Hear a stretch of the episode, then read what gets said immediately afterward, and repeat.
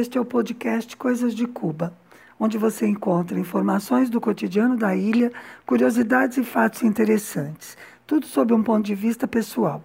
Os cubanos vistos por uma brasileira. Eu sou Márcia Chueire e o responsável pela edição é o Fernando Carvalho. Antes de tudo, eu preciso pedir desculpas à Alice Gerolamo, que participou do podcast da semana passada. Eu disse que ela tinha o Instagram Mendoim Pamonha, mas está errado. Ela tem o Twitter Mendoim Pamonha. Fica aqui meu pedido de desculpas, a correção e um agradecimento à Alice pela participação. Antes de falar sobre transporte, que é o tema da semana, eu queria fazer uma rápida reflexão aqui. Às vezes eu fico pensando o que é que sustentou Cuba num mundo tão adverso. Depois que caiu o campo soviético do leste europeu, como é que Cuba conseguiu se manter nesse caminho do socialismo? Claro que a liderança de Fidel Castro é inegável e foi importantíssima para isso. Eu acho que ele foi o maior estadista do século XX. E ele conseguiu unir o povo e a revolução. O povo e a revolução estão unidos, continuam unidos, e eu acho que vai continuar assim. Mas eu acho que tem uma outra coisa, que é a criatividade do povo cubano. E isso aparece muito na questão do transporte. Antes de entrar no tema mesmo, deixa eu falar de uma outra questão também pertinente, que é a questão do combustível. Cuba precisa importar todo o combustível, praticamente tanto para geração de energia elétrica, como para transporte, para mover as indústrias, etc. Com o fim da União Soviética, ela ficou sem o principal fornecedor de petróleo. Por isso também o Trump fazia de tudo para impedir que os navios petroleiros chegassem aqui. Chegou até a cercá-los em alto mar. É porque isso faz muita diferença para Cuba, realmente. A questão do fim da importação do petróleo fica bem visível no filme O Tradutor, que se você não assistiu, eu recomendo muitíssimo. É com o Rodrigo Santoro fazendo um professor cubano, muito bem feito, aliás. E nesse filme a gente vê bem como eles passam de uma sociedade que tinha bastante transporte particular, tinha transporte coletivo, mas também tinha muito transporte privado, e eles recebiam cupons junto com o salário para abastecer os carros, eles iam ao posto de gasolina e pagavam com um cupom. E de repente, da noite para o dia, não tinha mais gasolina. Não tinha gasolina nos postos. Os carros foram abandonados porque não tinha como movê-los. E o transporte coletivo também tinha problema de combustível, além de ter que levar muito mais gente. Então as pessoas começaram a usar bicicleta em grande quantidade. Eu conheço muita gente que usou bicicleta naquela época. Bom, agora vamos à questão propriamente do transporte. Primeiro eu vou fazer uma diferença aí entre 2000 e 2019, os dois momentos em que eu venho morar em Cuba, porque é bem diferente, né? 20 anos é bastante coisa. No transporte urbano de Havana, atualmente, há muitos ônibus novos. Ônibus convencionais e tem também ônibus com ar-condicionado, que você só pode ir sentado, tipo ônibus de viagem, mas que faz transporte urbano. As tarifas são variáveis segundo a comodidade oferecida, mas de qualquer maneira é muito subsidiado. Quando eu cheguei em 2019, a passagem do ônibus comum custava 40 centavos de peso, que corresponde a 10 centavos de real.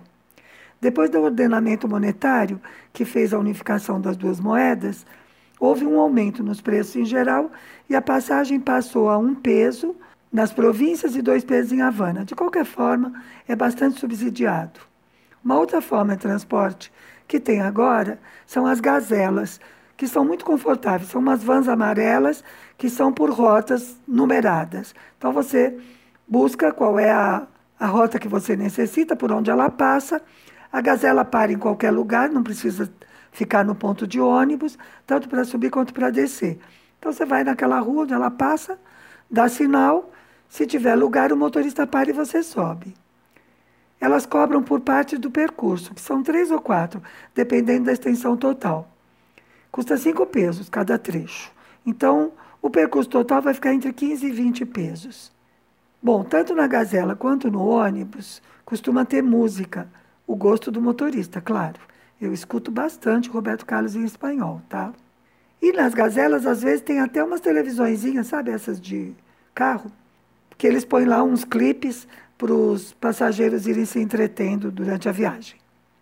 Outra coisa que agora tem em Cuba, que não tinha no ano 2000, que está na onda né, do mundo, é o Cuber, o Uber de Cuba. Claro que não tem um aplicativo, a gente contrata pelo WhatsApp a viagem e o preço. Mas também não vem na hora, porque não é por aplicativo, a gente tem que negociar antes. Outra coisa que já tinha e continua tendo são os táxis da empresa estatal, que são os táxis amarelos. Que a gente diz táxi de turista. Não é de turista, é para todo mundo, mas como é um táxi meio caro, ganhou esse nome. Esses táxis servem também às empresas. Então, por exemplo, se eu vou trabalhar em um evento como tradutora, vem um táxi me buscar e depois esse táxi me traz ao final do trabalho. Esses táxis também estão sendo muito utilizados no combate à Covid, para mover o pessoal de saúde e também para mover pacientes negativados para levar para casa. Uma outra coisa que tem atualmente, que não havia, se chama Alugue uma Fantasia, que é uma cooperativa com carros antigos conversíveis. Eles estão reformados, lindos, são de cores berrantes, cor de rosa, amarelo, azul bebê. Andam sempre sem capota, levando os turistas para passear. Cobra por hora. Então é comum a gente ver as mulheres assim com aqueles chapelões, e eu sempre fico achando que a fantasia que eles vendem é de você estar num filme do Elvis Presley. Ou será a fantasia de um mafioso de Miami de que retomou a Havana e voltou para a década de 50. Agora, de qualquer forma, fantasias sempre são o principal produto vendido pelo turismo em qualquer lugar, né? Aqui não é diferente. Bom, em 2000, Cuba tinha saído do período especial, como eu disse. Então tinha que resolver essa questão do transporte com muita criatividade. Eu encontrei, eu ainda conhecia, andei nos cameios, que foram criados em 94 e ficaram até 2008. Os cameios eram duas carrocerias de ônibus do período soviético, montadas sobre a carcaça de uma carreta de 18 pneus. Era uma coisa enorme, cabeu 300 pessoas. Chamava cameio porque tinha uma parte mais, mais baixa no centro e a frente e atrás eram mais altos, parecido às corcovas de um camelo. Outra coisa que já existia, continua existindo, são os táxis coletivos, que são os carros antigos com rota fixa. Para saber se esse carro serve para você, você faz sinal, ele para e você pergunta para onde ele vai ou você diz para onde quer ir. O acordo é assim, não tem uma maneira de descobrir antes qual é a rota daquele táxi. São carros americanos da década de 50, aqueles que aparecem nas fotos mais comuns de Havana.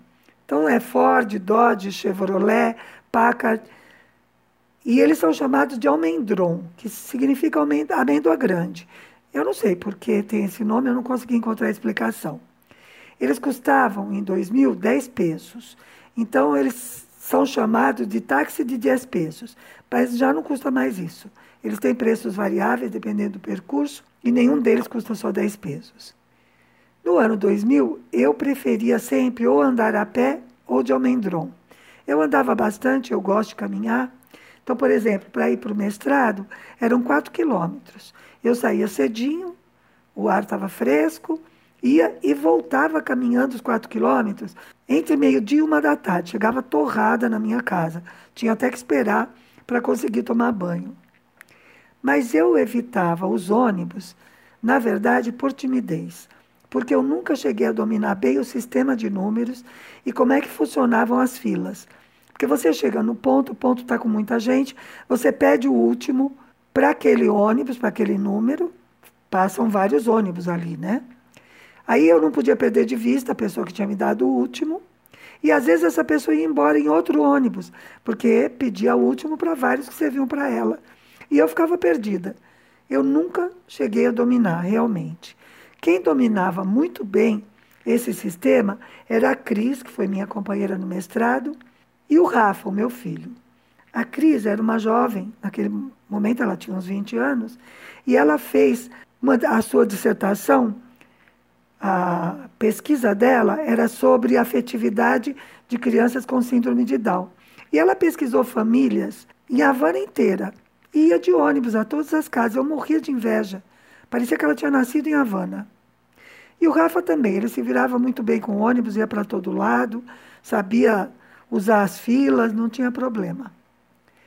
Com essa história de gostar de caminhar, eu chegou um momento, logo no começo, que eu arrumei um parceiro de caminhada, que era o Miguelito, que era o Miguel, né, claro. Ele era cabeleireiro na esquina da minha casa. A gente se conheceu um dia que eu fui cortar meu cabelo. Eu contei que eu era brasileira, logo me perguntaram da novela que estava passando. E eles me viam passar. E aí me perguntaram, eu falei que eu gostava muito de andar. E o Miguelito, num outro momento, me encontrou na rua e me propôs que a gente caminhasse. E nós saíamos quintas e sextas de madrugada. A gente saía entre 10 e 11 da noite e voltava para casa lá para as duas ou três da manhã. E eu voltava sozinha, porque a Havana era muito segura, continua sendo. Agora não dá para andar de madrugada porque tem toque de queda, né? Por causa da Covid. Mas naquela época, sim. E quando eu voltava para casa, na praça que tinha perto da minha casa, eu sempre via uns meninos jogando golfito, que é o golfe de campo pequeno, né? Que eles montavam lá na praça um jeito de jogar.